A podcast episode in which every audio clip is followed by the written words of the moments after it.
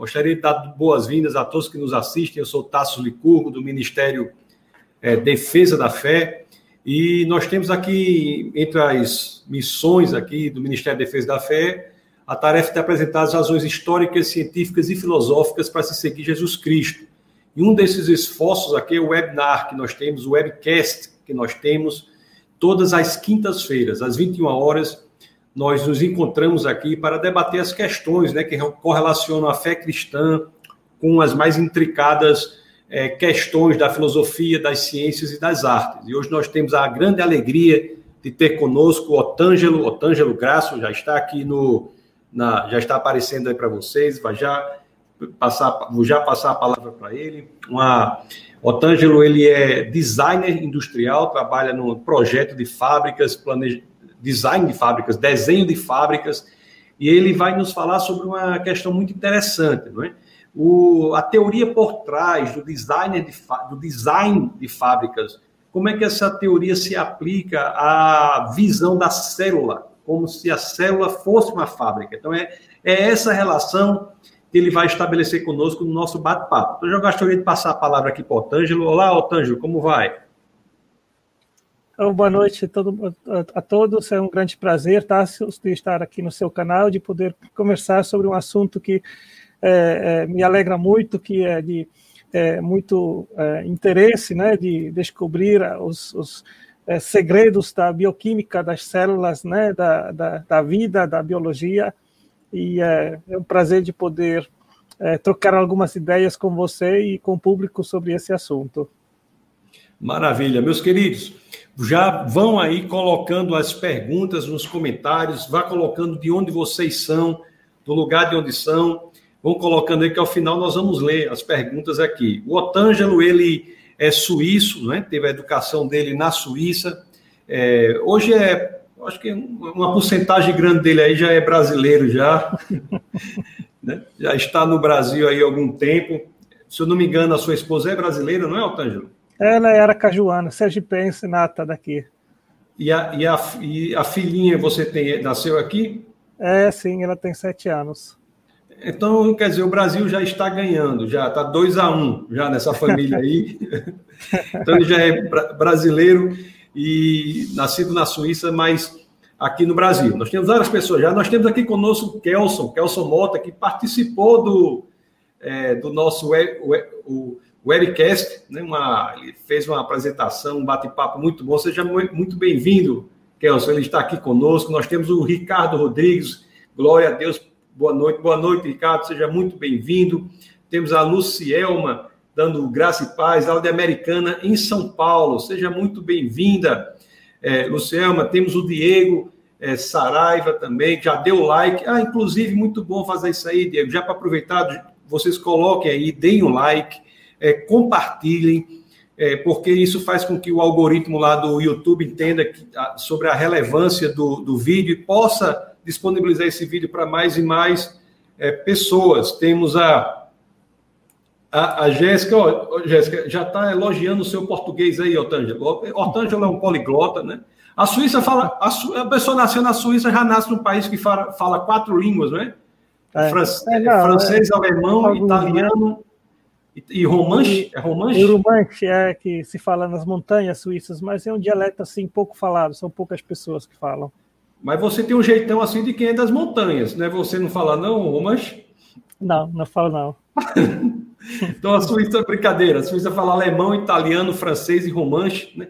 Esse seu nome, imagino que sua ascendência seja italiana, é isso, Antônio? É sim. Meus pais são italianos, mas eu nasci e fui criado em Zurique, na, na parte alemã da Suíça é, Zurique, que, é, que fala alemão. A Suíça é um país interessante, tem cidades que são bilíngues, né? Eu acho que Berna é uma cidade bilíngue, né?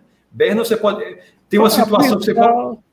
É, o principal é alemão, mas é, tem muita gente que fala mais do que apenas o alemão, fala francês também, alguns italianos.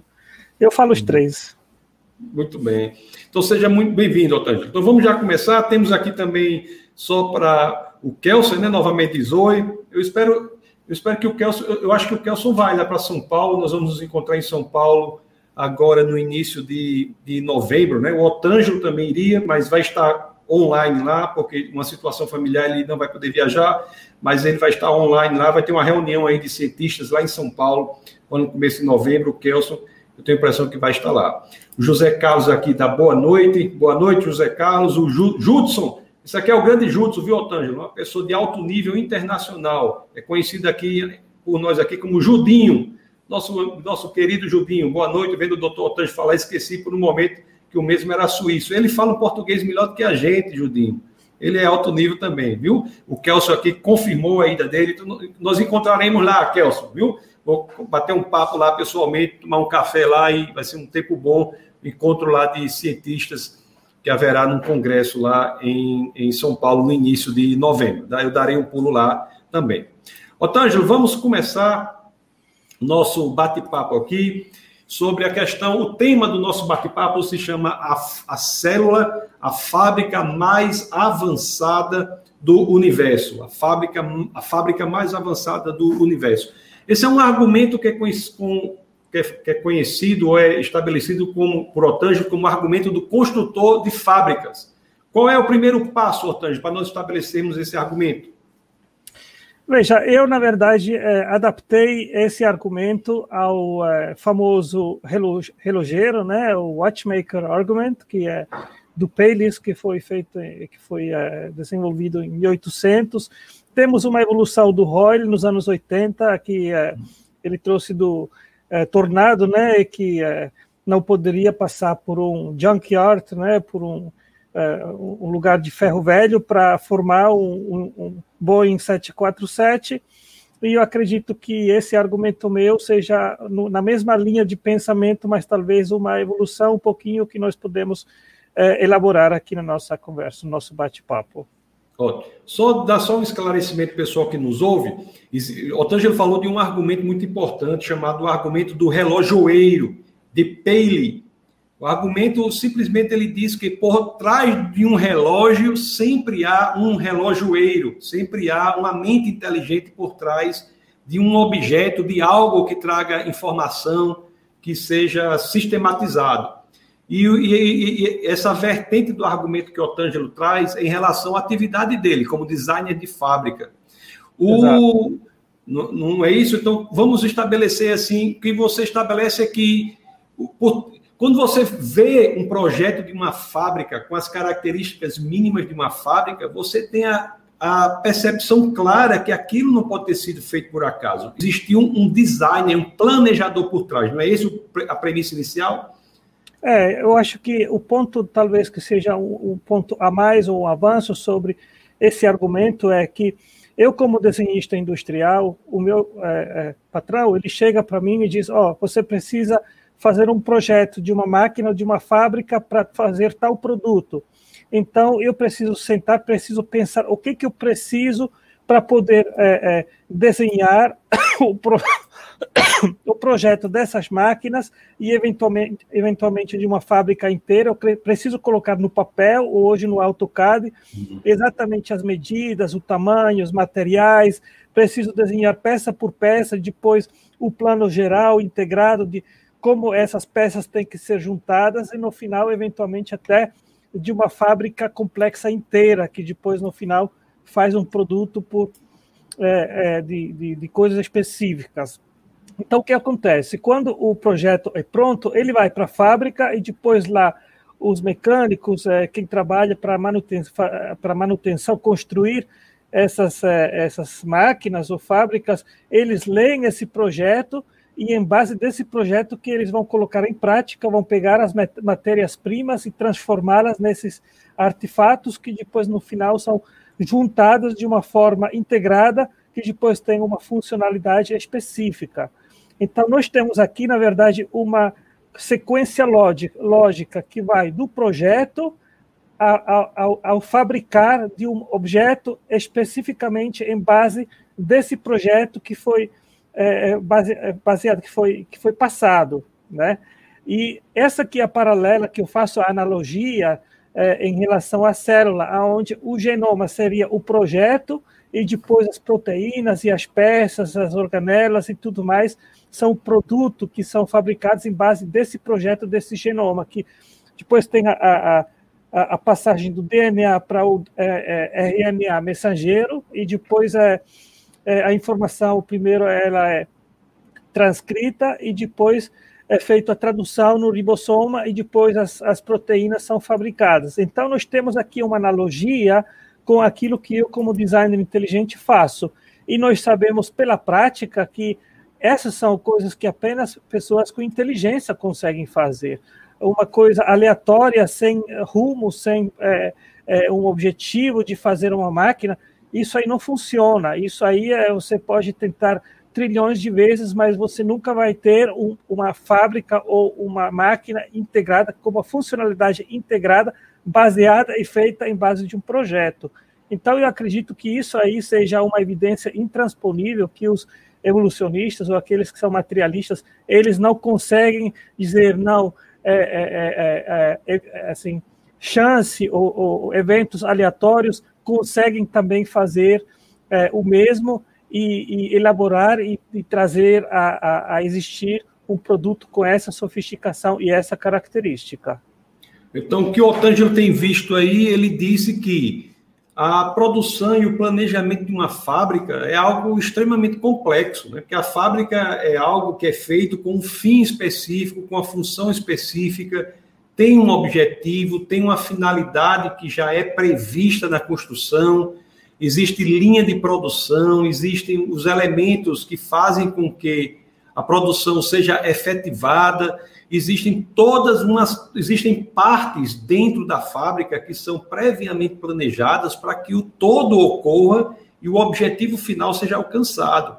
E o que o Otângelo está dizendo é que quando ele investiga a célula, aquilo que ele vê na produção da fábrica, ele vê de forma muito mais avançada na própria célula. Exatamente. Não é isso, Otávio? E eu acho que esse argumento é poderoso porque nós não estamos falando sobre evolução. Porque a célula ela tem que estar pronta para poder começar a autorreplicação. Então, nós estamos falando sobre um assunto que é relevante à origem da vida. Nós precisamos primeiro explicar como a vida começou. E para que ela possa começar e é, é, autorreplicar, a célula ela precisa já estar formada com todos esses sistemas prontos. Não existe vida sem DNA, não existe vida sem o ribossoma, não existe vida sem as proteínas, não existe vida sem a membrana, não existe vida com muitas outras coisas que precisam estar prontas, funcionando para que a vida possa começar. Então nós precisamos explicar como que a primeira célula, a vida poderia ter começado do zero e você não pode invocar evolução, porque a evolução ela depende de replicação de DNA, que é justamente o que nós estamos tentando e querendo explicar. Então, qual é a alternativa? Temos apenas uma verdadeira dicotomia, que é, de um lado, nós temos a chance, que são eventos aleatórios, aleatórios químicos, sem guia, e do outro lado, nós temos um designer inteligente que tem a capacidade de fazer tudo isso que nós falamos agora. Otângelo, qual é a relação que você estabelece, as similaridades e as diferenças, as, o, o, que, em que é parecido e que não é parecido, o argumento, a versão desse argumento de Paley que você faz, que é o argumento do, da fábrica, com a questão da complexidade irredutível? É, eu diria que, geralmente, quando eu é, é, faço esse argumento, o argumento oposto, o contrário do, daqueles que não concordam comigo é, é ah, mas a célula ela autorreplica, enquanto a fábrica feita pelo homem ela não tem essa capacidade. Mas isso, na verdade, é um argumento contra eles, porque a autorreplicação é altamente complexo, de uma sofisticação que nós não conseguimos, até hoje nós não temos fábricas auto, é, é, que precisa uma, uma total automi, autom, automização e robótica. E para você ter isso, é uma sofisticação além daquilo que nós conseguimos. Então, na verdade, isso é um argumento a nosso favor e não contra é o nosso argumento. Vamos, mais, vamos devagar, para que as pessoas que não são da área possam entender. Então, nós temos aí um problema. Antes de chegar a esse argumento da autorreplicação, vamos primeiro entender essa questão. Porque a célula tem, em regra, como é uma fábrica que tem, em regra, o objetivo de autorreplicação. Agora, ela tem de estar totalmente pronta. Aí, Otângelo está dizendo que essa fábrica, para funcionar, ela sem uma parte dela, essa fábrica não funciona, então ela não atingiria o seu objetivo. Então, esse argumento da fábrica, ele pressupõe já a existência da primeira fábrica completa. Exatamente. Não é isso? Então, isso aí é um primeiro. Então, veja bem, o argumento da fábrica de Otângelo, ele, ele, é, ele é muito poderoso, porque ele, ele já tangencia, já fala da, da origem da vida. Porque ele, ele já indica que a vida tem de ter se originado com a célula completa. Não, a célula não pode ter evoluído de partes mais simples, porque elas são inviáveis de existirem so, sozinhas, não é isso? É, nós, por exemplo, depois de 70 anos de investigação da abiogênese, os cientistas eles não, não sabem sequer explicar como as é, moléculas básicas poderiam ter surgido prebioticamente. Sequer isso nós sabemos explicar. E mesmo, em relação a isso, nós estamos falando da, dos lipossomos, da, dos carboidratos, dos aminoácidos e dos nucleotídeos. Que os quatro componentes que são os básicos, não vou colocar agora as vitaminas, são, são moléculas complexas e a, a, a célula ela usa as, as vias metabólicas extremamente complexas para sintetizar essas, esses produtos básicos. Então, nós temos, por exemplo, o experimento de Miller-Urey, dos anos 1953, e eles tentaram é, é, produzir as, os aminoácidos nesse exper experimento, e eles não conseguiram mais do que, me parece que, sete ou oito aminoácidos que são usados na vida. Mas nós temos, por exemplo, o triptofan, que é um aminoácido extremamente complexo, que é só sintetizado pelas vias metabólicas na célula. E, é um, e as, os aminoácidos, os 20, são essenciais para fazer as proteínas. Então, a ciência não está sequer nesse ponto de conseguir explicar a produção prebiótica dos, dos componentes básicos. Mas o problema é muito grande, porque na, na, na, no mundo prebiótico não existiam ainda a, a, a maquinária celular para produzir esses componentes. Então, eles têm que dizer que houve reações é, em metais, em pedras, coisa assim no ambiente que produziu esses, esses, é, é, é essas, é, esses blocos básicos da vida. Mas aí depois você tem que explicar como que você faz a transição da produ produção prebiótica em, em, em, pedras e metais, etc. E, tal, para a, a, a, produção celular. Isso aí existe uma fossa que ninguém consegue é, explicar como que se daria a essa transição. Então, é, é, nós não estamos nem chegando a explicar as proteínas que são feitas através dessas bases, é, é, essas partes básicas. Então, na verdade, o problema é absolutamente não resolvido e em vez da ciência chegar mais perto a explicar a origem da vida, eles estão vendo que o problema cada vez que, que investigam mais, eles veem que o problema é maior e maior. Então, na verdade, em vez de chegar mais próximo de explicar essa, essa, essa questão, eles vão cada vez mais distantes e não tem explicação. Otângelo, eu vou ainda continuar na questão da célula inicial. O, o Kelson até coloca aqui, ó. E aquela historinha que a célula poderia vir de uma célula mais básica.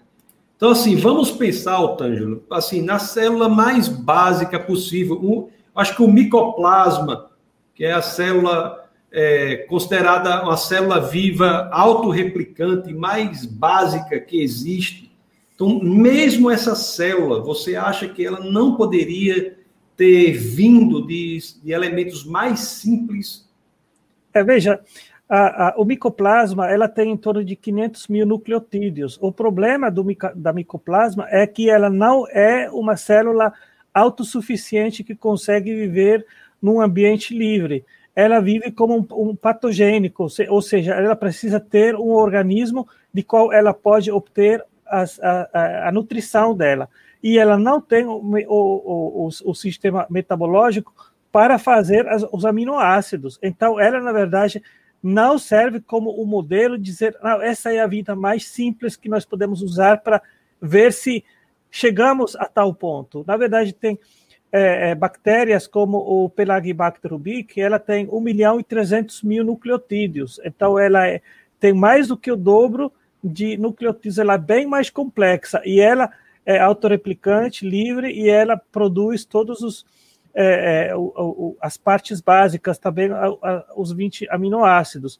Agora, só, nós precisamos... Só, só para esclarecer, essa bactéria que o Tângelo está falando é uma, da, uma das bactérias mais simples que existem, certo? Correto, então, ele, então, ele está dando um exemplo de uma bactéria que é Pelagibacter ubiqui, né? Isso, é correto. Que é, que, que é uma das bactérias mais simples que existem, e ele está demonstrando que mesmo essa bactéria tão simples, ela não é simples, ela é altamente complexa. Só para deixar claro. Continue, por favor, Tânia. Você está dizendo que, que, tem cerca de 1.300 é, genes. Tem, é, ela tem 1.300 genes, em torno de 1 milhão e 300 mil nucleotídeos. Então, nós podemos fazer um cálculo aqui, que é muito interessante. Hum você para você conseguir um genoma com essa com esse tamanho de 1 milhão e 700 mil é, é, e 300 mil nucleotídeos, qual seria a chance de você ter a sequência correta que depois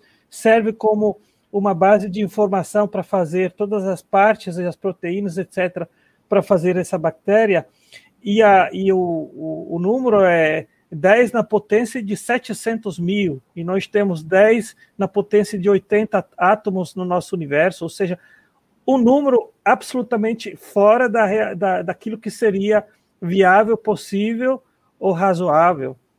Espera aí, só para isso, isso aí é muito importante. Vamos, vamos deixar bastante claro isso aí. O que o Tângelo tá, está no, nos dizendo é o seguinte: essa a origem da vida por acaso ela é tão impossível, tão impossível, que ele pegou aqui uma das bactérias mais simples que existem. E ele está dizendo que para que o genoma dessa bactéria ele seja obtido de forma aleatória, sem ter uma mente inteligente por trás fazendo isso, para que o genoma dessa bactéria ele apareça por acaso, a chance, você disse, é de 10 elevado a 700 mil, é isso? É, correto, correto. Uma chance em 10 elevado a 700 mil. É isso mesmo? Eu estou achando esse número tão impressionante. Ele é impressionante, mas existe um outro problema, que é, na verdade, essas moléculas, em vez de complexificar, de ficarem mais complexas, complexas e de cadear e de fazer, fazer polímero, eh, polimeros, elas, se elas, elas vão se desintegrar. Se elas ficarem simplesmente numa terra prebiótica, elas não vão começar a autorreplicar e ficar mais complexas e mais longas. E tem outro problema, o RNA ele é muito instável. Então, para você ter uma molécula comprida, como esses 1 milhão e 300 mil, com RNA isso não funciona, você precisa do DNA que é mais estável, mas para você fazer a transição do RNA para o DNA, são é, mecanismos dentro da célula extremamente complexos, e tem proteínas que trabalham nisso, como o ribonucleotide reductase, é uma proteína que você pode investigar, ela é extremamente complexa. Então, como que você vai explicar isso? Né? Ou seja, na verdade, isso é só para ilustrar o tamanho do problema, mas na verdade é. o problema é muito mais profundo, porque você não consegue nem produzir uma RNA prebiótica. Pessoal, o pessoal que nos ouve aqui, uma chance. Eu nunca tive, eu nunca tive uma probabilidade. Eu vou ser assim, abrindo o jogo, eu nunca vi uma probabilidade tão pequena assim. Uma chance em 10 elevado a 700 mil. Isso é um número inimaginavelmente impossível. É, existe o, o, o, princípio de Borel na matemática, diz que Isso. uma chance em 10 elevado a 50 é impossível. Uma então, chance em 10 elevado a 50 é probabilidade zero. Eu vou botar o link aqui, eu vou botar no private e depois você pode colocar para o pessoal. Eles podem ah. verificar é inglês, mas eles podem ver os cálculos para averiguar o que eu estou falando. Isso é, é Pessoal, é calculado. Sim. Pessoal, isso é impressionante. Eu não sei se vocês conseguem ver o poder disso aí, porque uma chance em 10 elevado a 700 mil é um número que eu não consigo imaginar. Olhe, 10 elevado a 700 mil. O número de átomos do universo, né, Otângelo? É, é 10, 10 elevado... é, é 80, né? O número de átomos. De 10 a 80, alguns é. 10 a 70. O número de átomos do universo é 10 a 80. Agora você Exato. imagina uma chance em 10 elevado a 700 mil. É 0,00700 mil zeros. 1%. 0,0000700 mil zeros. 1% de chance de nós termos a sequência do genoma de uma das bactérias mais simples que existe, obtida por acaso. Isso, ele falou, sem considerar os pormenores, que essas estruturas elas não aguentam muito tempo. Elas Exato. são. Isso sem. Mesmo que elas aguentassem, elas não sofressem as intempéries da, da natureza, enfim, mesmo que elas aguentassem, a chance é inimaginavelmente pequena. Exatamente, exatamente. E mesmo que nós tivéssemos um genoma desse tamanho, se você não tem a maquinária para fazer a transcrição para o é, é, RNA mensageiro e depois você não tem o ribossoma para fazer a, a, a, produção das proteínas, essa informação ela não serve para nada. É a mesma coisa como ter um disco rígido de um computador com toda a informação mas você não tem um computador para poder processar essa informação.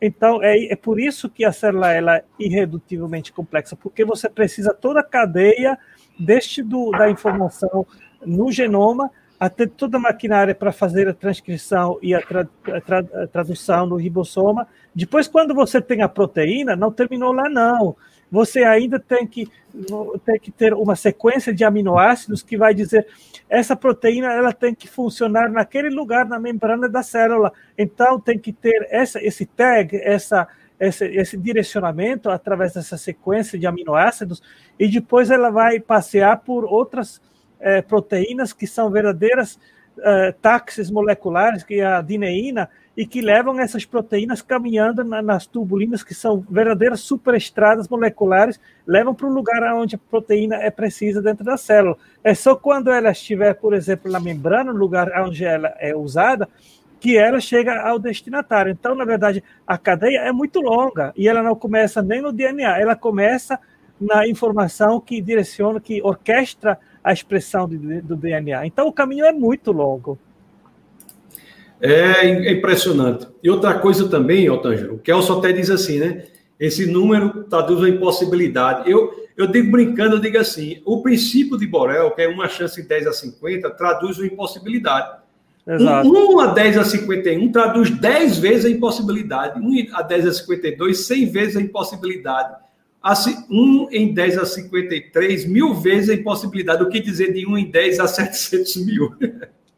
É, nós podemos ir mais longe, nós podemos agora, eventualmente, dar uma olhada no, no RNA, no, no, nos ribonucleotídeos, que são as moléculas é, que, é, é, que, que é, é como.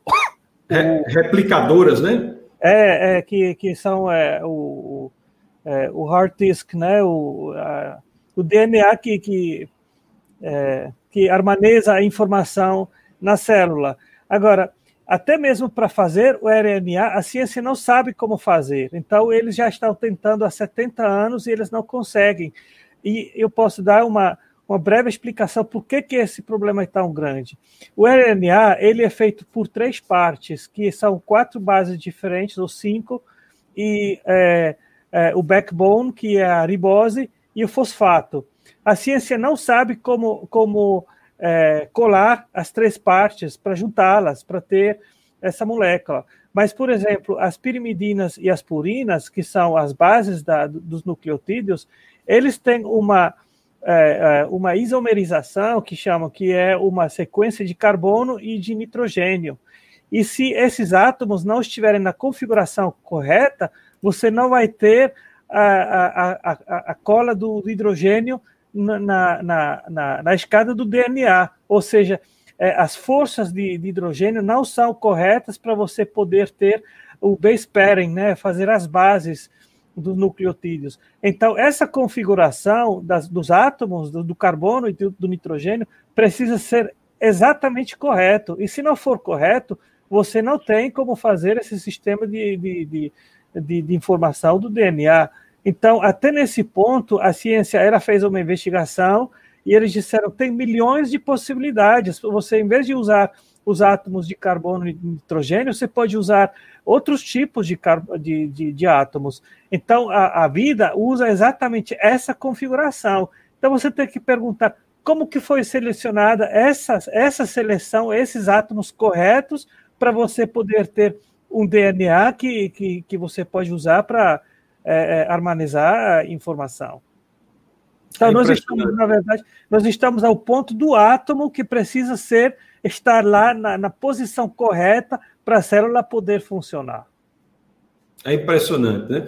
O, o, tem um livro de. Eu, de vez em quando eu cito esse livro, que fala, não fala de biologia, mas fala da existência da consciência. A consciência como algo que não poderia existir em, um, em uma visão de mundo, uma cosmovisão materialista, naturalista, uma visão é, ateísta. Né? E um dos argumentos importantes lá é que tudo tem uma finalidade no mundo, tudo tem um propósito, tudo é voltado para um fim específico. E também no mundo celular nós vemos isso. Nós vemos que não é apenas uma fábrica altamente complexa, como você estabelece no seu argumento, não é uma fábrica altamente evoluída, mas também é articulada para um propósito específico, para um fim específico. Aquilo tem uma objetivação, um produto que é alcançado de forma articulada, não só internamente das células, mas entre as várias células. Existe uma, como se fosse uma holding, né? Uma, são várias fábricas articuladas por, um, por, por algo para fazer com que elas trabalhem suas partes específicas para atingir aquele objetivo geral. Você é, tocou num ponto muito interessante e que eu concordo absolutamente. E se faz uma distinção, se você vê uma pedra, essa pedra ela tem uma forma que não tem uma função específica. Você, quando você vê uma pedra, você não vai perguntar, mas qual é a função dessa pedra? ela não tem uma função, porque a estrutura dela é, é aleatória. Agora, quando um biólogo, um bioquímico olha na célula, ele vê uma estrutura, a primeira pergunta que ele faz, mas qual é a função dessa proteína aqui nessa célula? E certamente, se ele faz uma investigação consistente, ele vai chegar e vai ver uma ATP síntese e vai dizer: ah, opa, é uma turbina que faz ATP, que é necessário para ter energia na célula. E assim vai. Então, cada proteína ela tem uma função e uma necessidade específica. Então, isso é uma distinção muito importante e bem é, colocada é, por você, Tassos, entre é, é, pedras, o mundo não biológico e o mundo biológico. Inclusive, uma coisa impressionante das proteínas, Otângelo, é que o design dela, a forma da proteína, a tridimensionalidade da proteína, ela é dada pela função que ela desempenhará no futuro. Sim, essa aí é fundamental. A, a, a forma 3D é fundamental e a proteína não, não é apenas é, um conjunto de aminoácidos, ela também tem, em muitos casos, ela tem um, um em inglês chama cofactor, que é uma, é, são metais dentro da proteína que, que são necessários para a reação da proteína. E geralmente esses, esses cofactors, eles são extremamente complexos e eles usam vários metais que precisam ser interligados numa forma muito, muito específica. Tem muitos que são que usam é, metal e, e sul, sulfur, né? Não sei como, como fala em, em português. É, então são, são muitos usam é, sulfur e, e, e iron, né? É metal. Então, se você investiga isso, é muito fascinante porque para a célula poder obter, por exemplo, o, os metais, ela precisa, na, na, na, membrana, tem fábricas moleculares que transformam o metal para ele ser solúvel e poder ser importado para dentro da célula. E, por exemplo, tem proteínas, proteínas que reconhecem esse metal é, é, solúvel, mas são poucas é, é sequências de aminoácidos que têm essa afinidade com esse metal.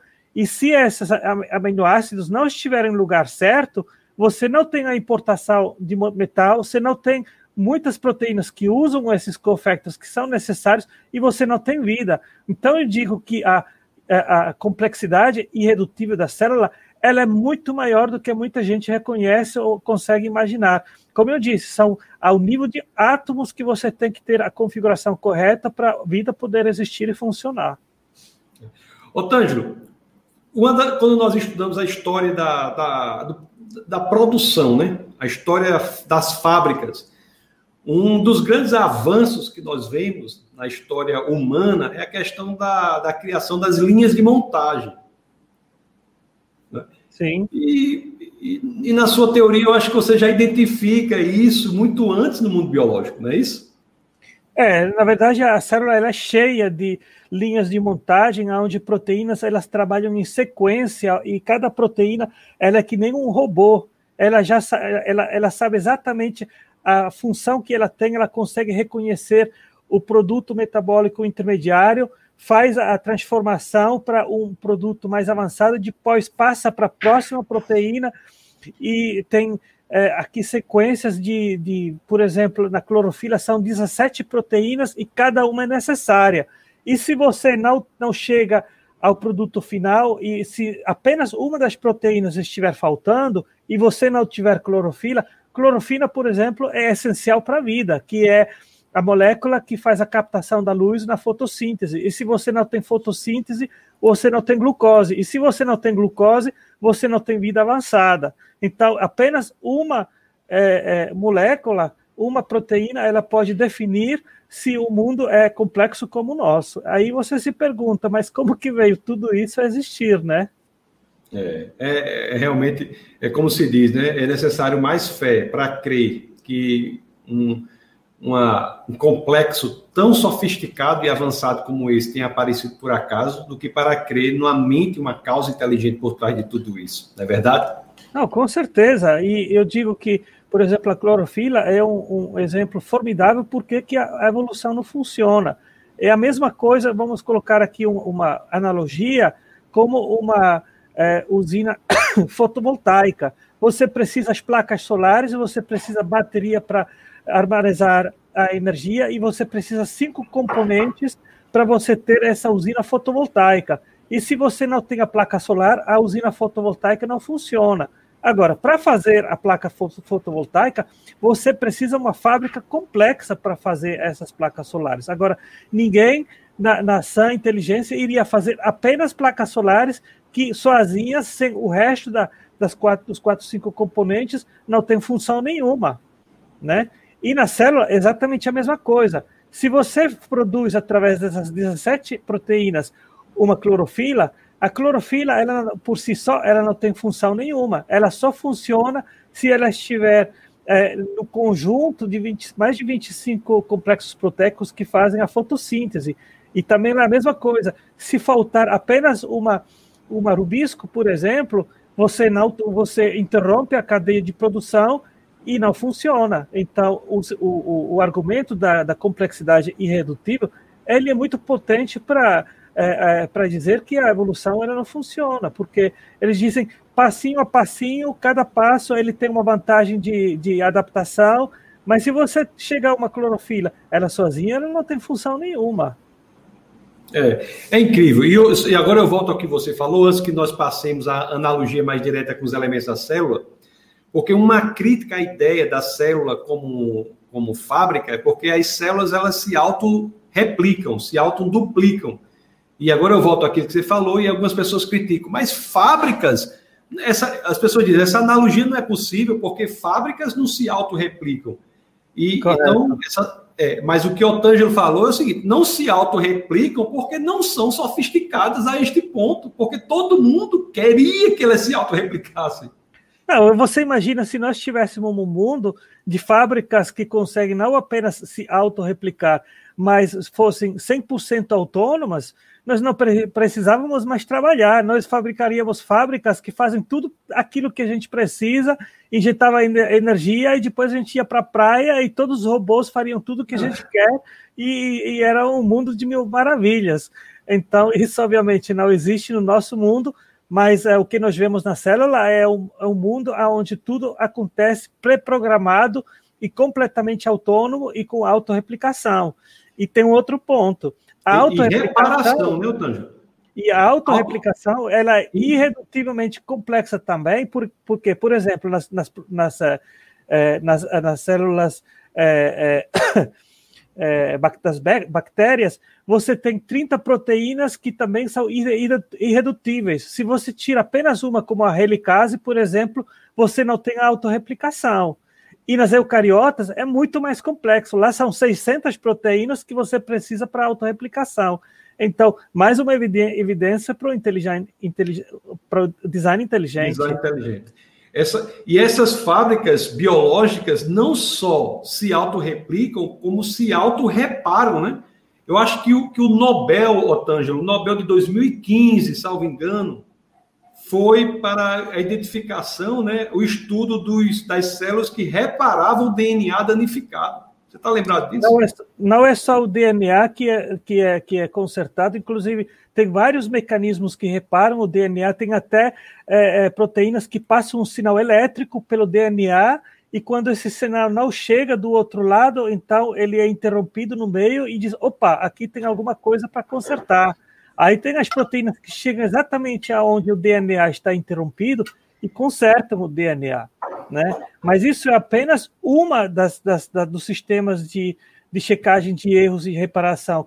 Em todo, do, em todo o caminho, começando no DNA até no ribossoma. No ribossoma tem 11 tipos diferentes de checagem de erros e reparação. 11. E você faz uma, uma minimização de erros, de mutações, para um erro em 10 bilhões de, de, de, de nucleotídeos. Então, você precisa essa, essa, é, é, essa redução, porque senão a mutação é tão grande que a, a, célula não consegue sobreviver, não consegue fazer proteínas que funcionam. E isso você precisa ter isso desde a primeira célula, senão nada fun funciona. Muito, isso é muito importante, né? Tudo isso, toda essa complexidade, ela está desde o começo. Desde o começo, Gilson, exatamente. O Gilson aqui, um dos pessoal, o Gilson nos acompanha sempre, acompanha o Defesa da Fé sempre, diz: passei 35 anos em fábrica. Sempre falei, retira a inteligência do homem e nada se produz. Imagina a inteligência em uma célula. Né? Então, quer dizer, isso. Exatamente.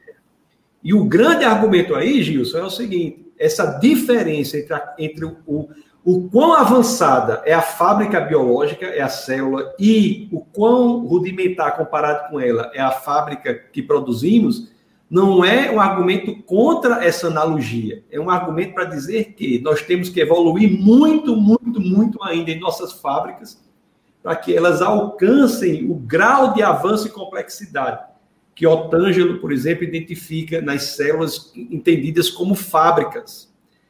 E eu vou agora, desculpa, Otângelo, vai falar alguma coisa? Continue. É, na verdade, não sou eu que digo que células são fábricas, isso é um termo científico, e eles não dizem que, que é apenas um termo para fazer uma analogia. A célula ela é uma fábrica em senso literal, porque ela produz, ela faz, ela fabrica desde os elementos básicos até as máquinas moleculares. Então, é uma fábrica literal e as proteínas são é, é, é, máquinas moleculares no senso também absolutamente literal, porque nós vemos maquinário celular a, a, ao tamanho é, molecular funcionando. É isso. Você, você dá uma roupagem na questão do argumento da fábrica, né? que é uma, uma roupagem mais é, minuciosa do argumento lá do relojoeiro. Correto. Queria, é, o, que, o que eu queria, Otângelo, agora é que é, eu achei muito interessante isso. Você diz, esse argumento aí, a célula é uma fábrica. Agora, vamos aqui, passo a passo, falar um pouco sobre alguns elementos da fábrica e alguns elementos da célula e vamos compará-los. Certo? Então, por exemplo, nós temos aqui a membrana celular. Que seria, no caso, a casa, né? Que seria o galpão, vamos dizer assim, né? Que tem os portais aonde os elementos é, é, é, é básicos entram na célula, como eu tinha dito antes, que são é, os metais, que é, sulfúrios, átomos, né?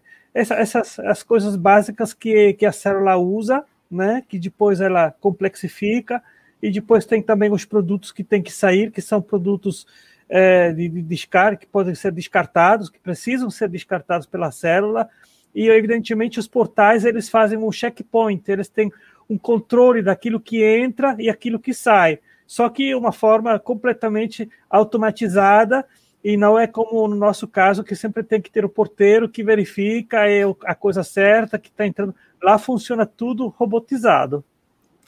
Então, olha, já falou aí, ó. Tem a membrana celular, certo? Está aqui, a membrana celular. E essa membrana celular tem portões. Só que o Otângio está dizendo, não é portão rudimentar como a que a gente vê nas fábricas hoje em dia, não. Que o porteiro fica perguntando, quer pedindo o crachá. Não, é tudo automatizado. Né? Exatamente, exatamente. São, são, a célula ela usa mais ou menos 30% do genoma para produzir as proteínas mem das membranas. Então, você tem uma ideia de quanto é importante essa parte aí. Inclusive, inclusive, Otângelo, um ponto interessante aqui para a gente falar aqui, aproveitando antes de continuarmos isso aqui, a questão dos vírus, né? O vírus, o vírus é um material genético, né? É coberto por uma, uma, uma membrana proteica ali, né? E, e, ele, ele engana essa entrada, né? Às vezes ele dá, ele dá o código na automação da parede da célula humana e entra, né? Isso é como se ah, fazendo o vírus, é, o vírus é tecnologia altissimamente é é, é, é, é, de altíssima tecnologia. Você tem o motor de, do DNA no vírus, que se você vê o vídeo, você fica assim abismado de, de, de qual incrível que é o vírus. E a verdade é que o vírus, na verdade, nós pensamos que com, o coronavírus que é nosso inimigo, mas na verdade não existiria a vida na Terra sem o vírus, porque ele é necessário para o, o, é, é o ecossistema, né, para ter o balanço entre bactérias e, e para que elas não se reprodu, reproduzam de uma forma incontrolada e não ter nenhum inimigo. Então, o vírus ele mata a bactéria e, e, e permite que o balanço seja continua sendo garantido. Então, a, a, membrana celular, na analogia, como o portão da, da fábrica, como a, o muro da fábrica, a membrana celular é o muro da fábrica, mas tem portões lá, que são os portões da, da, da membrana. E, um, e um, do, um dos fatos em que há uma entrada indevida nessa fábrica, um sequestrador entra nessa fábrica, é quando um vírus chega e oferece a senha, né? A capa proteica do vírus oferece a senha à célula, que é a fábrica humana. Deixa o vírus entrar e aquele material genético do vírus sequestra a célula. Até nisso é interessante a analogia. Quando não. o vírus não faz mal ao homem, é porque não consegue, a, a, a parede da célula não deixa ele entrar. A senha não bate. É. Não é isso? Não, é, o vírus o... é fascinante. É, é tecnologia super avançada. É. E o núcleo da célula seria o quê, Otávio? Não, também os, uh, os poros do, do núcleo das, das, células eucariotas também são, são é, portões super sofisticados que eles fazem um checkpoint de 1.500 é, é, moléculas por segundo que eles conseguem checar. Imagina uma, uma coisa dessa, ou seja, hum. são, são é, coisas extremamente sofisticadas e são várias proteínas que trabalham em conjunto e que fazem essa checagem do que entra e daquilo que sai. O núcleo da célula é onde fica lá o, o chefe lá, o dono da fábrica. É, onde ficam os cromossomas e tem o nucleolus, que é onde são fabricados os ribossomas, que fazem a, a, a tradução da, do, do RNA mensageiro para os aminoácidos. O citoplasma da célula seria o quê? O chão da fábrica?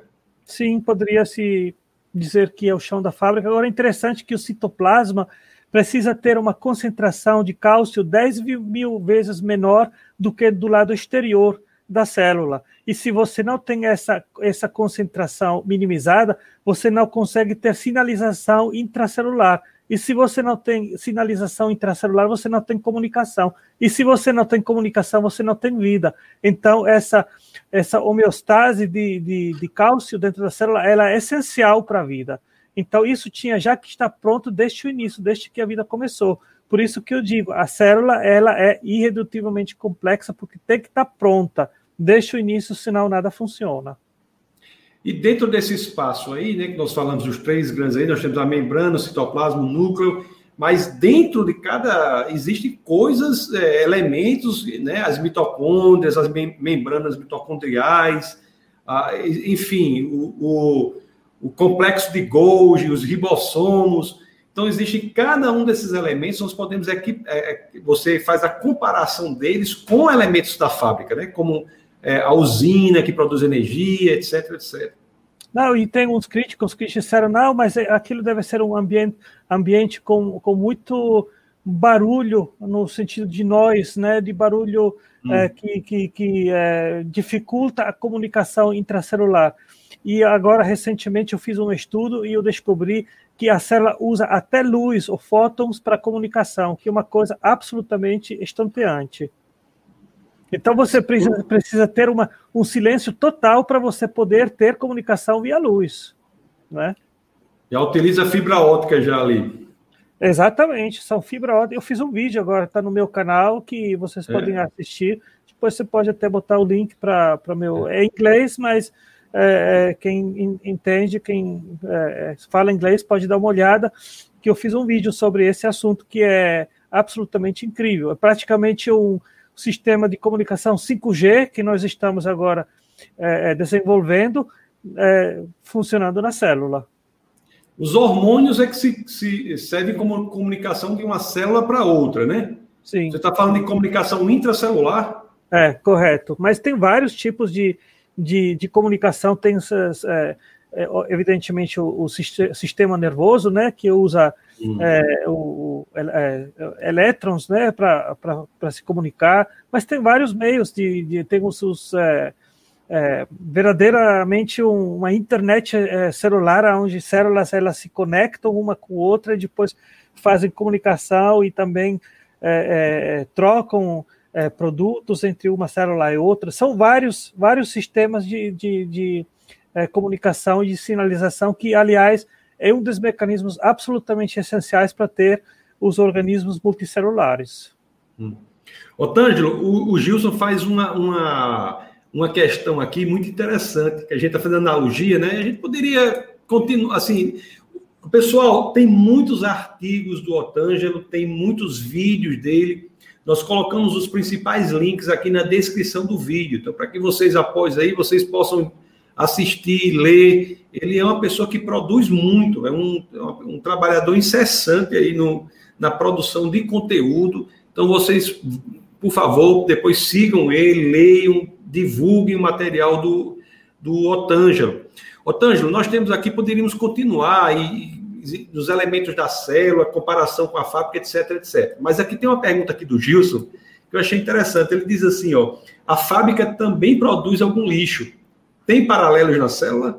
Sim, claro que tem. Tem os proteassomas, que são proteínas que são especializadas exatamente para fazer isso, para descartar o lixo. Mas não é apenas descartar, faz a reciclagem também. E a célula, ela tem os uh, feedback loops, que são é, comunicação intracelular que diz, epa, esse produto aqui tem, tem, não tem muita coisa, matéria-prima lá fora, então vamos fazer reciclagem para gastar menos energia, porque cada vez que você precisa produzir uma nova molécula, você gasta energia, e se você não tem a matéria-prima, se ela está difícil para obter, então em vez de, de obter, fazer uma produção nova, ela faz a reciclagem dos aminoácidos, dos nucleotídeos, então, para fazer isso, ela vai pegar uma proteína que de repente já não funciona mais como, como se deve, e tem a, o, o proteassoma que faz a, o descarte, que literalmente transforma uma cadeia de aminoácidos em aminoácidos é, monoméricos, que depois podem ser re, reutilizados. Então, é, é, é, fantástico isso. E no, nucle, no, no também tem um sistema que, tipo uma proteína, é, é, ela não funciona, mas ela, ela de repente não se dobrou como se deve. Mas não é o momento para fazer uma, uma correção dessa dobragem. O que, que o nucleólus faz?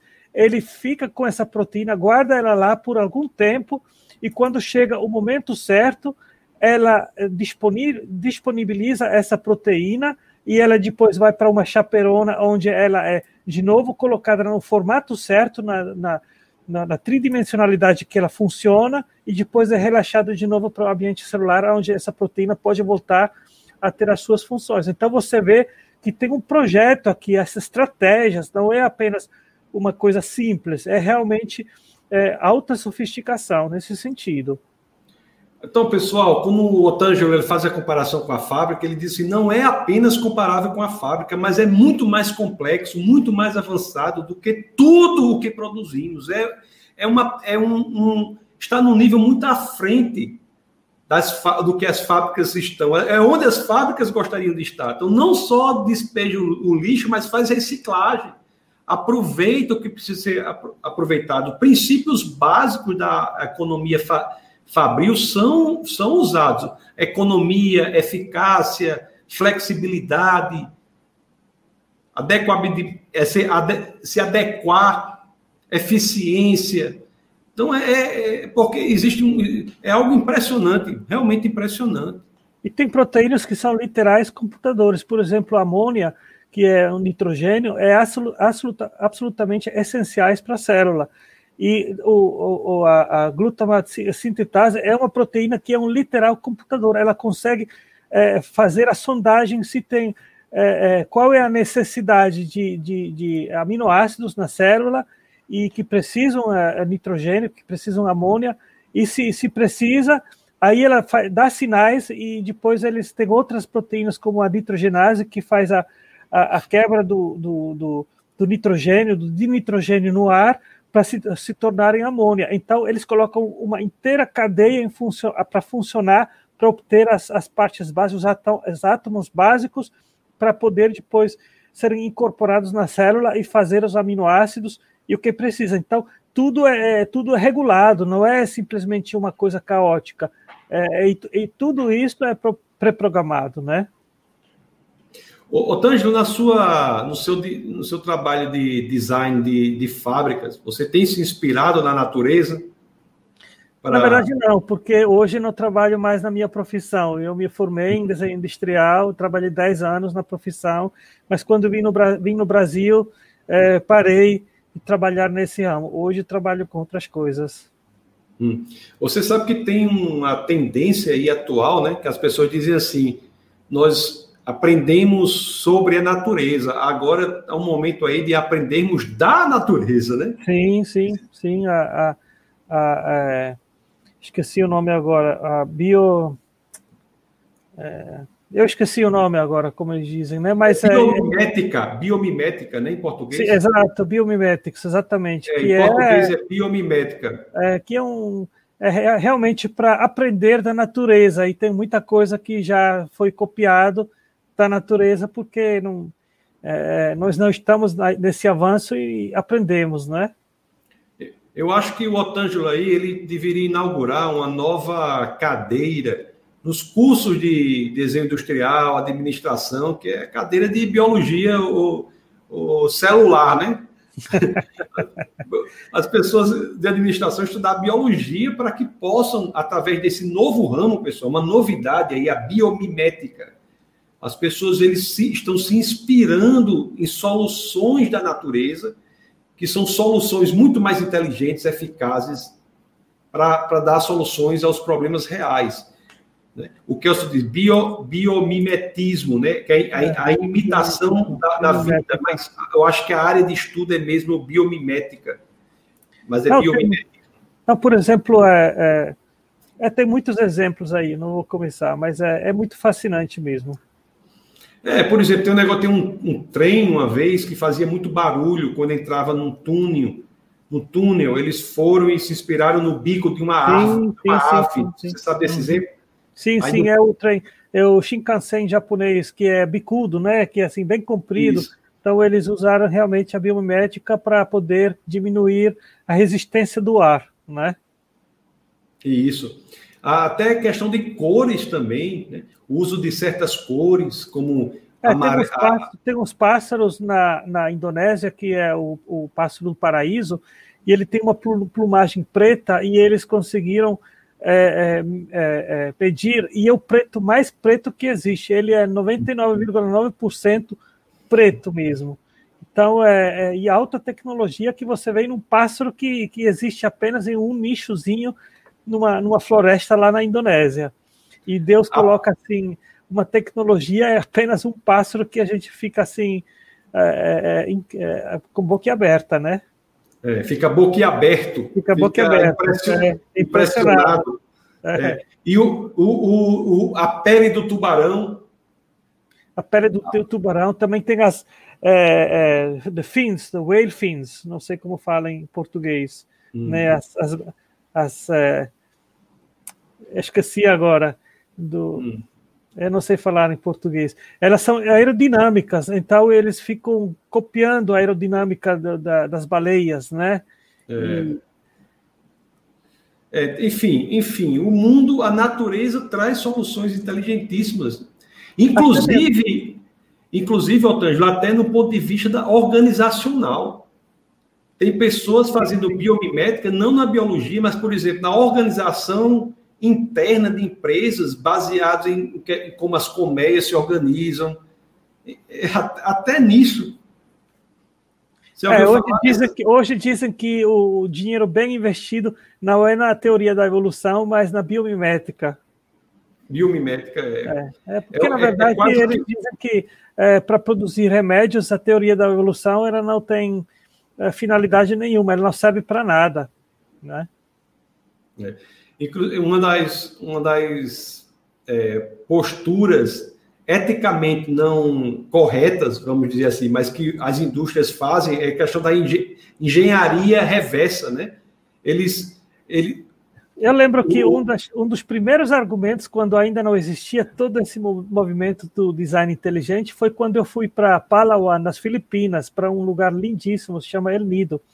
E lá eu encontrei um, um, um cara na praia, eu vi que era uhum. europeu, começamos a conversar e tal, e eu perguntei o que, que você faz. Ele disse: Eu sou engenheiro de, é, de, de, pacotagem, ou seja, ele faz aquelas, aquelas é, a Tetra Pak, por exemplo, que são as embalagens para leite, né? Hum. Então ele ele ele é, é, engenheiro de embalagens. Exatamente, engenheiro de embalagens. Então eu lembro que naquela época eu tinha lido um livro sobre a embalagem das frutas, por exemplo, é, a maçã ou a, a, laranja, que ela é embalada com a casca dela. Só que a casca ela é altíssima tecnologia, que ela protege a fruta, né? Então você vê que até nisso Deus pensou como é, fazer com que a fruta se preserve por mais tempo, que precisa a embalagem dela é, específica para isso.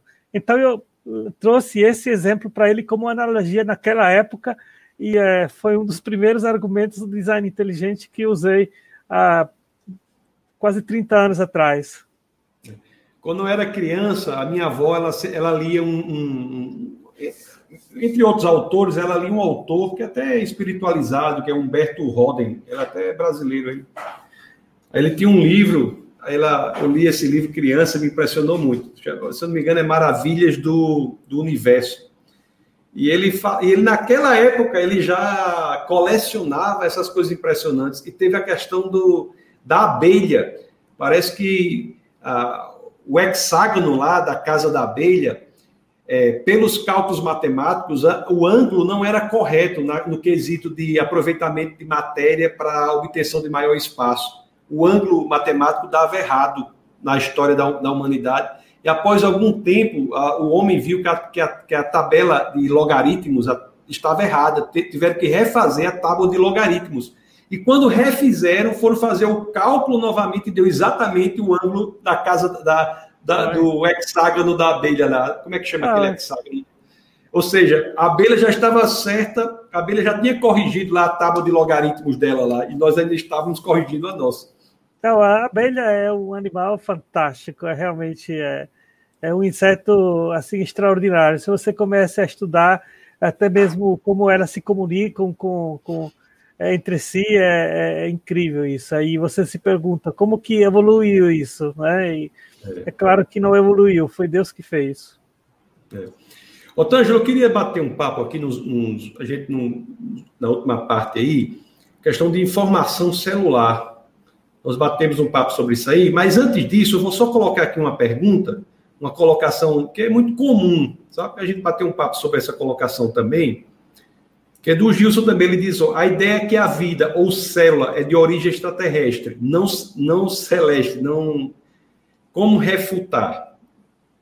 Bom, primeiro, a chance de ter um planeta que pode hospedar vida, é, e tem um, um, um uh, paper científico sobre isso, é, é, é 10 na potência de 122, ou seja, é, é, a, a, o que precisa para ter vida, o, o, planeta Terra, são tantos fatores diferentes que são a distância certa do Sol, a distância certa da Lua, o tamanho certo da Lua, é, a atmosfera que precisa ter a composição correta, precisa ter água, precisa ter tantas coisas. E se você for somar tudo isso depois você se pergunta qual é a chance de encontrarmos outro planeta que tem como hospedar vida, então tem esse número que eu falei agora. Então é uma coisa quando esse, esse pessoal chega com histórias de alienígenas, de é, é, extraterrestres. Então a gente pode rir porque a gente sabe que isso é tudo balela, não existe.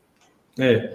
Só acrescentando, Gilson, e também o Gilson que fez a pergunta, né? Só acrescentando, Gilson, também tem o seguinte: quando a pessoa chega e diz assim, é, a vida não surgiu na Terra, a vida veio de outro planeta, a pessoa não resolveu o problema, a pessoa mudou o problema de planeta. E, to e tornou muito mais complexo lá. Se, se a probabilidade de existência da vida na Terra, por acaso, é tão ínfima que podemos dizer que é impossível, você imagina em um planeta em que as condições para a vida não são satisfeitas, as condições chamadas condições antrópicas para a vida Exato. não são satisfeitas. Então, a probabilidade de existência do planeta é, muito, muito, é infinitamente menor, é um impossível elevado a, a, um, a um fator enesimal aí. Agora, o que acontece também, agora uma coisa interessante, Otângelo, que nesse argumento de, de extraterrestre é o seguinte, quem diz que a vida se originou de um ET, como a pergunta aqui, ele está assumindo que a vida é um projeto inteligente. Isso é interessante.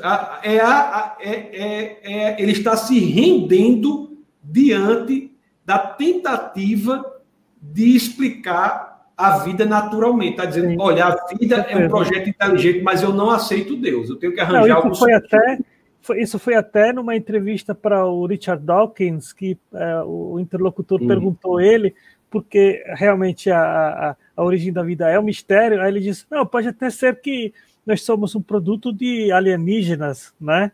Então, é, ele até indiretamente ele confessou que está ciente da impossibilidade da vida é, vir a existir por meios não, não guiados, né?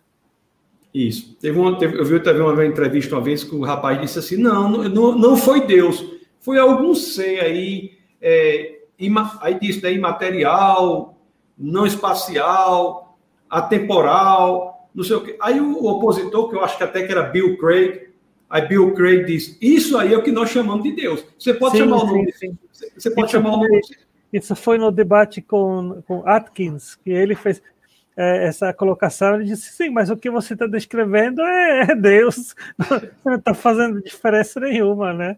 É, é, independentemente do nome que você der, né? O nome que você pois der. É. Não, tem uns, é, outras é, conversas com ateus que dizem: não, mas o meu Deus é o Flying Spaghetti Monster, é o, o, o monstro voador. É um monstro de espaguete voador. É. é, eu vou repor, repor, Deus, o seu Deus da Bíblia com o monstro espaguete voadeiro. Ele disse: fica à vontade, vamos entrar na brincadeira, né? É.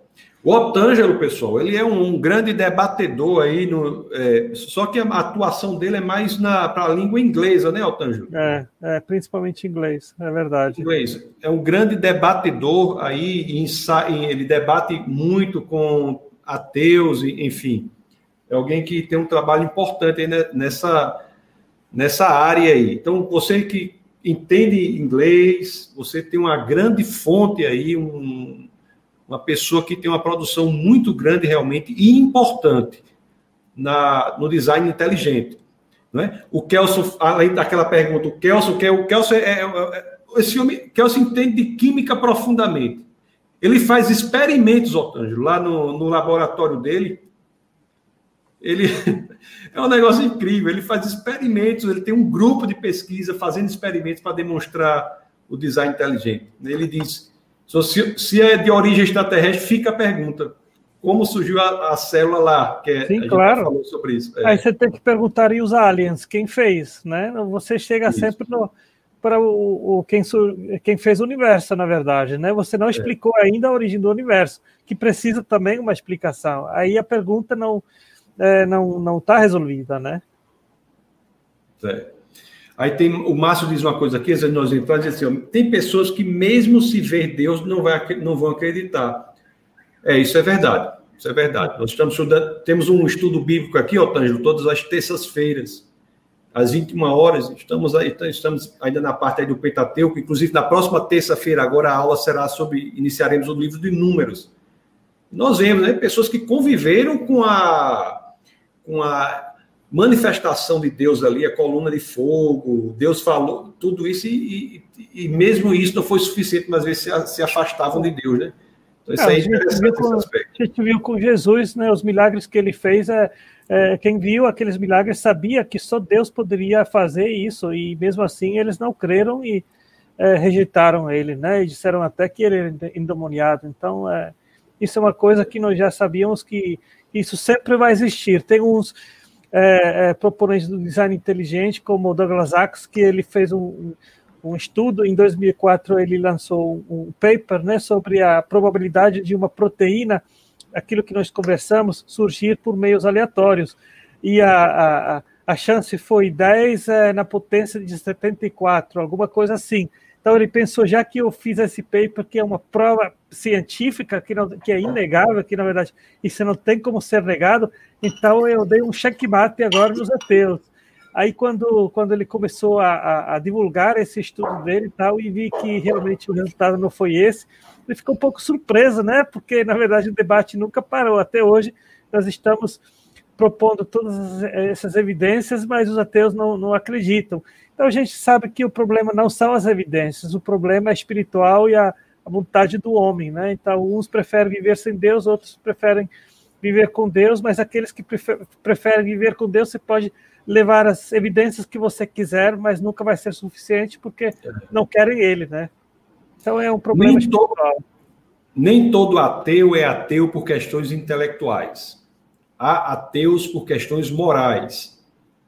Os que são por questões unicamente intelectuais, você debate, você apresenta, respeitosamente apresenta as evidências e, e passo a passo eles são confrontados ali com a busca pela verdade. Mas há outros sobre questões é, morais. A palestra que eu vou fazer no encontro aí em São Paulo vai ser sobre é, ceticismo e design inteligente. Eu vou falar lá que nós estamos quase que buscando a postura do cético, nós queremos ser céticos. E daí os, os outros não, os outros estão querendo ser acadêmicos, no sentido de negar até a investigação. Mas o. o desculpa, Tange, vai dizer alguma coisa antes de nós não, entrarmos não. rapidamente? Não, não, pode Pronto, continuar. Você recebeu um elogio aqui, rapaz, de Kelson, vou publicar esse elogio aqui. Olha que elogio alto nível isso aqui, Otângio. Ele diz assim, ó, Otângio é super capacitado. Obrigado. Ele é mais, ele é mais, ele é igual esse, ele é um super computador, Otângelo, viu? Aí. Vamos falar um pouco sobre informação celular aqui. Uhum. É, Otângelo, o que, é que você tem? Então, na verdade, eu acho que isso é um assunto super importante, Tassos, porque é, nós vemos assim no movimento do design inteligente sempre aquela tentativa, não só tentativa como, como com sucesso, desprovar a teoria da evolução, mas na verdade nós precisamos não apenas desprová-la, mas nós precisamos explicar o que que é, é, substitui a evolução. E eu, eu tenho um, um trabalho assim, um estudo bastante é, é, é minucioso em relação a essa questão e, na verdade, a construção de organismos complexos é muito mais complexo do que apenas a, a questão genética. Porque a célula não tem apenas a informação genética, mas ela tem a informação epigenética, que é, na verdade, muito mais vasta do que apenas a informação é, genética. E na, na, na, na, nós temos mais de 20, eu, eu categorizei 27 é, linguagens epigenéticas, que também estão envolvidas na construção de organismos. Então, o que é, substitui a teoria da evolução é informação que é genética e epigenética e também é, é, é comunicação é, mediante sinalização. E é muito mais complexo do que nós estamos na, apenas no início de decifrar os códigos epigenéticos e nós não sabemos sequer ainda como são é, armazenados esses códigos na célula. Sabemos do código das estonas, que é no, no na, nas proteínas da, das estonas, sabemos da, da é, do, do, do, código GLICAN, que são proteínas na, na, na superfície das membrana, membranas, mas, mas todas as outras, mais de 20 linguagens epigenéticas, não, não sequer sabemos como são armazenadas na célula e muito menos ainda qual é a linguagem. Enquanto nós no, no código genético temos decifrado ele, né, com é, sabemos como como é, as, as 64 códons que equiparem aos, aos 20 aminoácidos, mas em relação às linguagens epigenéticas, nós não sabemos.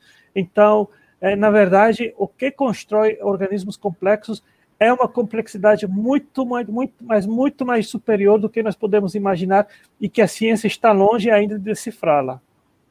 Você, está utilizando, Otângelo, é, teoria de informação já estabelecida, né? Quer dizer, você está tá, você está utilizando o que sabemos sobre teoria de informação e trazendo os dados para serem expostos a essa teoria. Não é algo, não é uma teoria nova de informação. Não, não, não. Eu tenho listado 27 códigos epigenéticos, eu posso até passar o link para você depois, e nós sabemos que esses códigos, eles existem nas células, elas têm a função de contribuir no, no desenvolvimento no organismo do, do zigote, do zigote né, do, do hum. da, da, da, primeira célula até o organismo é, formado, pronto, e é, é, na, na, na, sinalização, na, na, comunicação entre as células. Nós sabemos tudo isso, nós não sabemos a linguagem, não sabemos ainda como são armazenados, mas sabemos que todas essas linguagens contribuem e, evidentemente, se contribuem na construção do organismo. Então, se você quiser mudar um organismo de um tipo, de um fisiotipo, de, um, de uma forma biológica para outra, então é evidente que você vai ter que mexer em todas essas linguagens, em todos esses códigos, porque são eles que são envolvidos na formação do organismo. Otávio, desculpe eu insistir nesse ponto, mas são, é, você tá, é uma linguagem que traz elementos como sintaxe, semântica, Sim. pragmática, não é? Então, é uma linguagem entendida nos termos convencionais da teoria da linguagem, não é isso? Com certeza, são, são códigos, é linguagem, e, por exemplo, na, na, é, é, na estona que, que compacta o DNA, são oito estonas e cada uma tem um, eu vou dizer assim, tipo, é um rabinho de aminoácidos. E esse uhum. rabinho, rabinho de aminoácidos, ele tem lá gravado uma, uma, uma linguagem, uma, um código que tem proteínas específicas que conseguem ler essa, essa linguagem e depois eles conseguem, ou, é, é, é como posso dizer, eles podem abrir uma parte do DNA para que possa ser transcrito, ou eles podem sinalizar que precisa ser mais compactado na estona, de modo que não pode ser lido pela maquinária que faz a, a transcrição. Então, é uma linguagem, e essas estonas, elas se comunicam entre si. E são três coisas diferentes. É a proteína que escreve em cima desse rabinho, é a proteína que lê a informação e a proteína que consegue aniquilar, que consegue tirar essa informação e depois vem aquele que escreve e usa uma outra informação na mesma, na, no, no, mesmo tail, né, no mesmo rabinho. Então, efetivamente, eles comunicam entre si. Né? Essa informação, ela, as pessoas têm que entender que a informação que ela é não só armazenada, mas ela, quando necessária, é necessária, ela é transmitida e é também traduzida. Quer dizer, é quase que uma linguagem, né? Quer dizer, é uma linguagem é, tem armazenamento, transmissão, tradução, tem um sistema próprio para tudo isso. É, e na verdade no ribossoma o que nós temos lá é efetivamente uma tradução, e nós sabemos que é, é, é, é dá para um código, para uma, uma palavra, um significado, como por exemplo na palavra cadeira, é, aquele objeto que nós sentamos nele, aquele, aquilo lá tem que ser uma coisa que é, é concorda, concorda-se as duas partes do significado daquele código. Então, somente os que conseguem fazer isso. E nós temos isso através do código genético, aonde 40, 64 códons, na verdade são 61 códons e três é, sinais de stop, é, são, são, são atribuídos a 20 aminoácidos. E essa atribuição ela, a, a, biologia é um dos maiores mistérios, como que essa, essa transmissão, essa, é, esse código é, surgiu, porque nós sabemos que apenas inteligência consegue fazer livros de tradução. É uma coisa apenas de inteligência. Então, não existe um mecanismo natural que pode fazer essa atribuição desses 64 códons para os aminoácidos. uma tradução, olha o que ele está dizendo, isso é um argumento importante. Não me lembro, não me lembro ter sido dito, ter me deparado com um argumento exposto dessa forma, né? Porque você está dizendo interessante isso aí, que a tradução da linguagem, da informação, ela exige um esforço mental. A tradução é mental, né?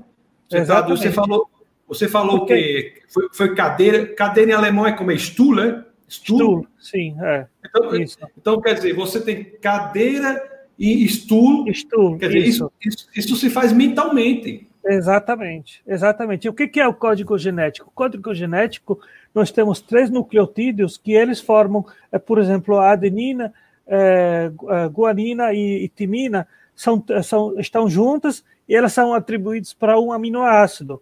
Então, existe essa atribuição. E essa atribuição, ela, é, é ela precisa ser mental, porque você não consegue aleatoriamente fazer uma atribuição que esses três nucleotídeos significam um aminoácido. Né? Então, é, é, isso é evidência do design inteligente de uma Perfeito. forma que é inegável. Né? Nunca tinha, nunca tinha visto esse argumento dessa perspectiva, não, Otávio. É, você, necess... É, eu acho que eu, que eu, que eu mandei para você o, o, link, que na verdade, para você ter um sistema de comunicação, você precisa quatro coisas. Primeiro, a linguagem, que é aquilo que você falou, é, de atribuir a, a, a, a sílabas cadeira para aquele objeto que a gente senta em cima. Isso é a linguagem ou alfabeta. Depois você precisa a, a informação que você usa esse alfabeto para é, produzir a informação, né? E depois você precisa o sistema de armazenagem da informação, que é o hardware, que é, é o, o, disco rígido, e que no, no, na biologia é o DNA, e depois você precisa do sistema de transmissão de informação, que é tipo do DNA, você vai fazer a transcrição para o messenger é, RNA, para o RNA mensageiro, que é feito pela RNA polimerase, que é a, a transcrição, depois a, o, o, o RNA mensageiro vai ser enviado que é a transmissão de informação para o ribossoma, e lá é, é feito a decodificação, que é feito a, a, a, tradução dos códons para os aminoácidos. Então, nós temos uma linha de informação, de, de, de, de, é, de sequência, e você precisa todos esses elementos juntos. Se você não tem o, o sistema de transmissão, a, a informação não tem função. Se você tem apenas o sistema de armazenamento de informação, mas não tem informação, nada feito. Se você tem a informação e a linguagem e também o armazenamento, se você tem um disco rígido com todas as instruções lá, mas você não tem um sistema de transmissão da informação, você também não faz nada. Então você precisa tudo isso de uma vez, porque senão nada é feito. E na célula é a mesma coisa, você precisa do DNA, precisa o RNA polimerase, você precisa o ribossoma, você precisa o, o RNA mensageiro, precisa o DNA, precisam os aminoácidos, precisa ter tudo isso. Se você se faltar um, acabou. Sem um não funciona. É Exatamente. irredutivelmente complexo o sistema. É Exatamente. É. Exatamente. A, a, a, imagem que eu acho que foi Birri. Birri é Birri que vai estar lá, né, em São Paulo também? Sim, sim, Birri e Meyer, é Steven Meyer. É, é, eu acho que esse negócio da ratoeira foi Birri, né? Que colocou sim, no. Sim, sim, sim, A ratoeira, é. a ratoeira como um, é. um, exemplo de um sistema irredutivelmente complexo. É, o sistema na biologia ele é irredutivelmente complexo, mas ele também é um sistema integrada é, de forma complexa integrada, que é uma máquina que você precisa as partes é, trabalhando em conjunto de uma forma integrada para ter funcionalidade e cada uhum. peça individualmente não tem função. Então, isso que é a grande sacada dele e que nós vemos na biologia muitas peças, como o exemplo que eu dei da clorofila, que ela por si só ela não tem função, ela só funciona dentro do sistema. E a evolução ela não produziria uma clorofila que por si só não tem função nenhuma no sistema, ah, se não existir todo o sistema. Muito bom. Pessoal, nós já estamos aqui. Quem quiser colocar algumas questões, coloquem aí. Eu tenho uma questão aqui, Otânio, a gente podia falar dela, porque um, um, é um tema que sempre aparece, é a questão da, das mutações. Nós temos é, é uma questão feita aqui pelo Diego, Diego Saraiva. Ele faz assim, Otângelo, as mutações podem gerar complexidade? Não, na verdade, as, as, as mutações, em grande parte, elas geram é, é, deterioração do genoma, ou seja, elas não ficam, as mutações não são um mecanismo para ter mais complexidade. E é, é, foi, foi, feito um estudo, eles disseram no máximo dois ou três mutações demoram 84 milhões de anos para serem fixadas na população. Mas para você ter, por exemplo, um braço novo, ou um órgão novo, o, o olho, ou uma orelha, seja aquilo que for, uma, uma parte nova do, do, do corpo, primeiro que você não precisa apenas de informação é, do genoma, você precisa, precisa, como eu disse anteriormente, informação epigenética e sistemas de sinalização, né? E em segundo lugar, como expliquei, é, é, é essa, essa, essa, essa teoria ela é completamente desprovada, isso não funciona. É, a porcentagem de mutações benéficas ela é ínfima, né? É. Muito inferior aí a em torno de meio por cento de mutações é, que sejam de alguma forma benéfica, e mesmo assim ela não se estabelece em uma, em uma espécie. Não, eu é. fiz um cálculo, Tassos, que é, ele sempre vem com essa historinha que nós somos, é, é, que temos um, um, ancestral comum com os macacos, com o chimpanzé. Só que o chimpanzé tem um cérebro e um, o tamanho do um terço do nosso cérebro. E eu fiz um cálculo, e para você ter as mutações necessárias para você aumentar uh, os neurônios do cérebro do chimpanzé para chegar ao, ao tamanho do nosso cérebro, você teria que ter 3.200 mutações por hora durante 3,5 milhões de anos. É. Você conhece aquele vídeo do Ariano Suassuna? Não. Que ele, ele tem um vídeo aí, uma, foi uma palestra dele que ele, levou um, um pregador de roupas. Você sabe o que é pregador de roupas? Sim, sim aquele bem tradicional que é de madeira.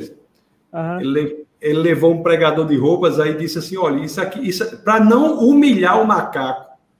Eu não vou nem falar da, da Sinfonia de Beethoven, de, da, da Divina Comédia de Dante Alighieri. Eu não vou nem. Eu vou dizer só esse pregador de roupa. Quantos milhões de anos para o macaco fazer um pregador de roupa, né? ele faz Ariano com aquele estilo dele, mas ele falou é. isso aí. Otângela, muito obrigado. As pessoas têm gostado demais, rapaz. Estão comentando aqui. Então, coloque aqui algumas. Comentem aí, por favor, alguma observação que vocês tiverem. Então, as pessoas estão aqui comentando. Pessoas de vários lugares, né? Tem até Ricardo aqui de Natal, Natal, é, de Americana em São Paulo, de, de vários lugares aqui. Temos pessoas de muitos e muitos lugares. O Márcio faz Márcio assim, poderia chamar o Eberlin para debater. O, o, o, o, Mar, o Eberlin já esteve aqui no programa, viu? Você procura lá no defesadafé.tv, defesadafé.tv, você procura lá e na, na playlist do webcast, o Eberlin teve aqui. Na próxima quinta-feira, na próxima quinta-feira, quem vai estar conosco aqui é uma pessoa que muito importante no Brasil, no design inteligente, que é o Adalto Lourenço, né? Ele foi um dos, acho que um dos primeiros, assim, não foi, Otângelo? Não, eu comprei o livro dele, foi um dos primeiros em português que eu comprei, um livro fantástico, é muito recomendado.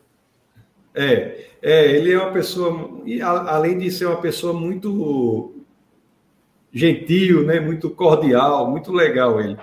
Então, ele, próxima, próxima quinta-feira, se, se não houver nenhum imprevisto, nosso bate-papo aqui é com ele. Então, nós temos aqui as pessoas parabenizando muito.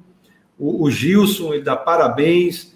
Realmente, sua, sua explanação foi muito boa. E, e, mais uma vez, pessoal, nós temos aqui na descrição desse vídeo, nós temos vários links do Otângelo. Ele, eu acho que você não tem Instagram, essas coisas, né, né Otângelo? Não, eu tenho Facebook. Se quiser, eu posso botar o link e o pessoal pode me adicionar. É, eu queria, se você não, não se incomodar, Otângelo, não, claro, eu queria um link é, um link seu que alguém possa eventualmente ter contato com você, sabe? Se, você, se assim. Se agora, você... não. Pode me adicionar no Face sem problema algum. Então, pronto, pessoal. Uma... E se tiver também, como eu disse, eu, é, assim, é, os meus artigos, na grande maioria, são, são em inglês, porque os meus amigos no Face, a maioria também é, é do, da linguagem inglesa. Mas se tiver um grupo aí de interessados, eu tenho também o, o acho que você já colocou o link, é, artigos em português que eu posso também postar sem problema. Isso. Olha, o Tângelo aí é uma pessoa que, né, um, um, um dos objetivos desse webcast, o Tângelo, que tem alcançado, que as pessoas, às vezes, de modo geral, elas, elas não conhecem é, ou não têm acesso a, a, estudiosos, cientistas na área, né? Então, assim, então o webcast ele está popularizando essas pessoas, está tornando ainda mais conhecidas.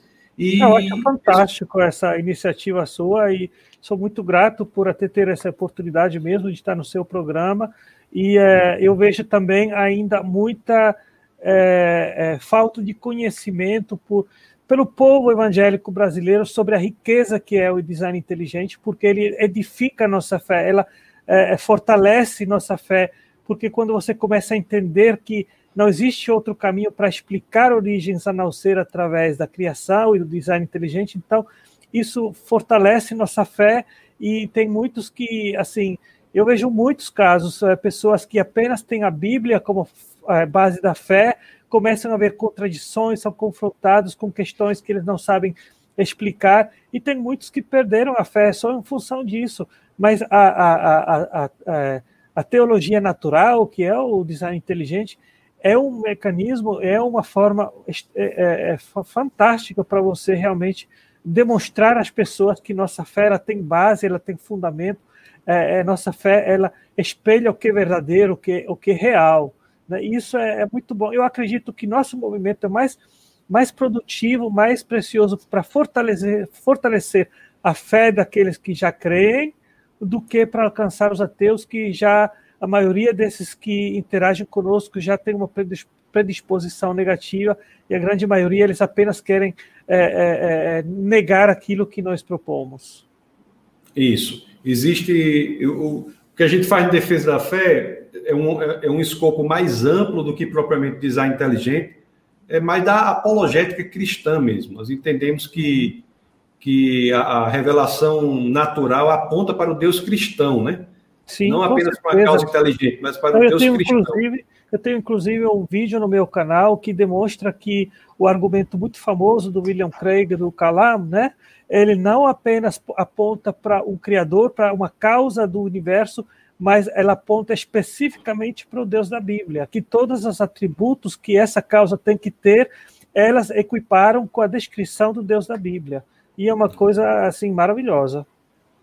Pessoal, se você estuda ciência, se você estuda o mundo, você saiba que você está fazendo algo que as escrituras dizem para você fazer. Né? Na primeira epístola de Pedro, capítulo 3, verso 15, as escrituras dizem que devemos saber a razão da esperança que há em nós, razão da nossa fé. E uma das formas de buscar a razão da nossa fé é o estudo da natureza, o estudo da biologia, da física, da cosmologia, da antropologia, o estudo da teoria literária. Então, tudo isso aí aponta para a verdade que é Cristo.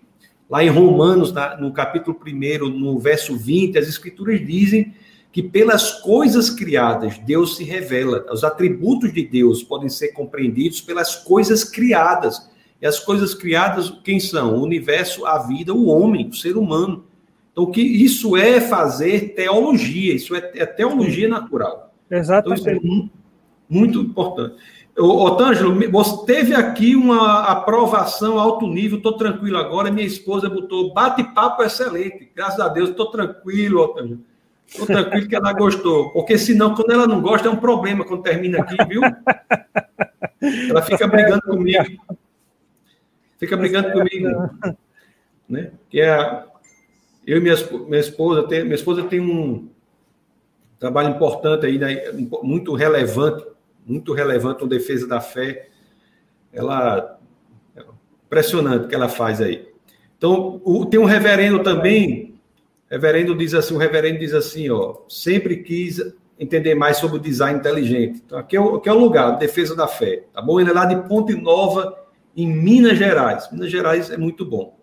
Ok, pessoal. Otângelo, muito obrigado por sua presença. Você enriqueceu demais esse esse webcast, esse programa aqui, toda quinta-feira às 21 horas.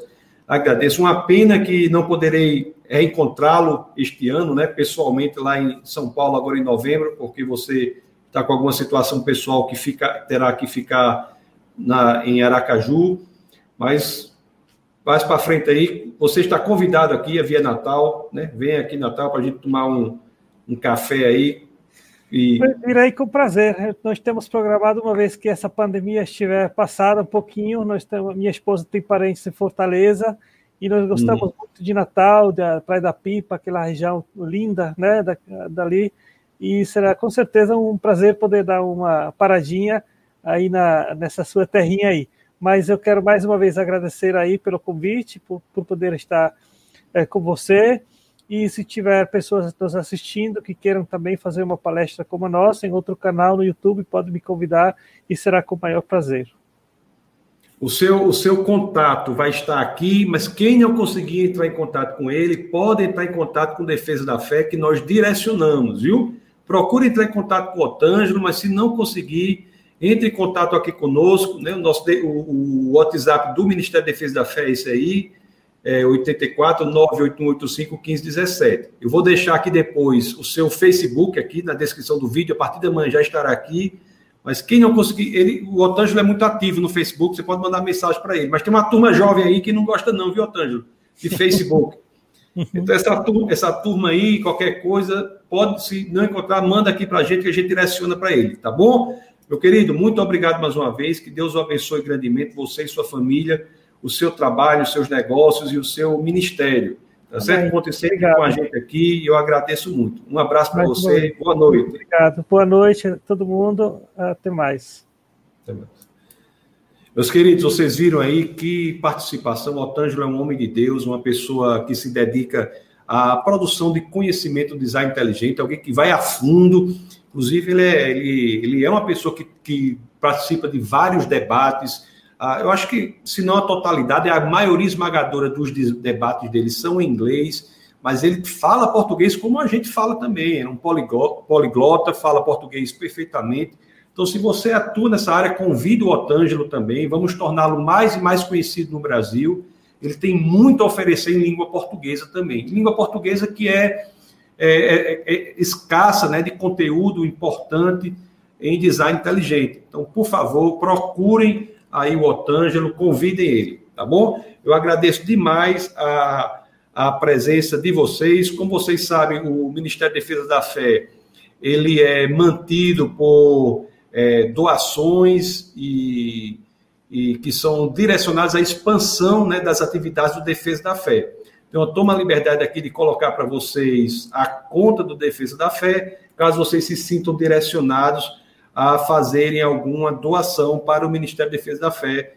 Será muito bem-vinda e será direcionada para a expansão das atividades. Nós temos vários. O Ministério da Defesa da Fé tem atividades em várias áreas, vários setores, e o recurso financeiro é importante para que esses objetivos sejam atingidos. Seja, esteja bem à vontade. Só se você sentir direcionamento de Deus para fazer isso, tá bom? Então agradeço imensamente a sua presença, a presença do Otângelo e de todos aqui. A do Kelson, que esteve aqui conosco também, agradeço, participou já do webcast, e de todos os demais. Vocês são, enriquecem esse programa aqui, esse, esse show. Na próxima, hoje é quinta-feira, no domingo, às 18 horas, domingo, às 18 horas, nós, nós teremos o, o quem acompanha o Defesa da Fé, teremos o culto às 18 horas. O culto lá, eu prego, estou pregando sobre a série sobre o Evangelho de João, Evangelho de São João. Então você acompanha às 18 horas no defesa da fé.tv. Você pode acompanhar o culto lá. E também nós temos às terças-feiras, nós temos o nosso estudo bíblico, o curso bíblico, bíblico A Bíblia de Gênesis a Apocalipse. Então, nós estudamos nesse curso como é, o povo de Deus né, passa por toda a história das Escrituras. As pessoas conhecem muito as histórias da Bíblia, mas têm dificuldade em entender a história da Bíblia. Aquela história que começa com um casal no jardim e termina com a multidão em uma grande cidade. Então, nós passamos por todos os livros mostrando como essa história se dá. E cada aula existem ensinamentos para colocarmos em prática no dia atual, e em cada aula nós aprendemos também como a forma correta de interpretar aquele livro é através da pessoa de Jesus Cristo. Então, desde o Antigo Testamento, dos 39 livros do Antigo Testamento até os 27 do Novo, a chave hermenêutica, a chave interpretativa, a chave para se compreender os livros da Bíblia, ser qualquer um deles é Jesus Cristo. Então nós vimos isso também. Então, terça-feira agora, às 21 horas, nós teremos o nosso, nosso curso A Bíblia de Gênesis a Apocalipse. E a aula será, iniciará no livro de Números. É um livro muito bom, é um dos meus livros é, preferidos, o livro de Números, porque é um livro militar, é um livro que, de coragem, um livro que nos faz ter a percepção de que temos algo a fazer, temos algo a promover aqui na Terra, temos que cumprir a vontade de Deus aqui na Terra. Então, terça-feira, 21 horas, não perca, tudo lá no defesa da fé.tv, você pode se inscrever, tá bom? Então, que Deus os abençoe grandemente e até domingo agora. Até domingo, Deus os abençoe. E nunca se esqueçam, aqui no Defesa da Fé é proibido não pensar. Então, um abraço a todos e até a próxima oportunidade. Deus abençoe. Essa foi uma produção do Ministério Internacional Defesa da Fé, um ministério comprometido em amar as pessoas, abraçar a verdade e glorificar a Deus. Para saber mais sobre o que fazemos, acesse defesadafé.org.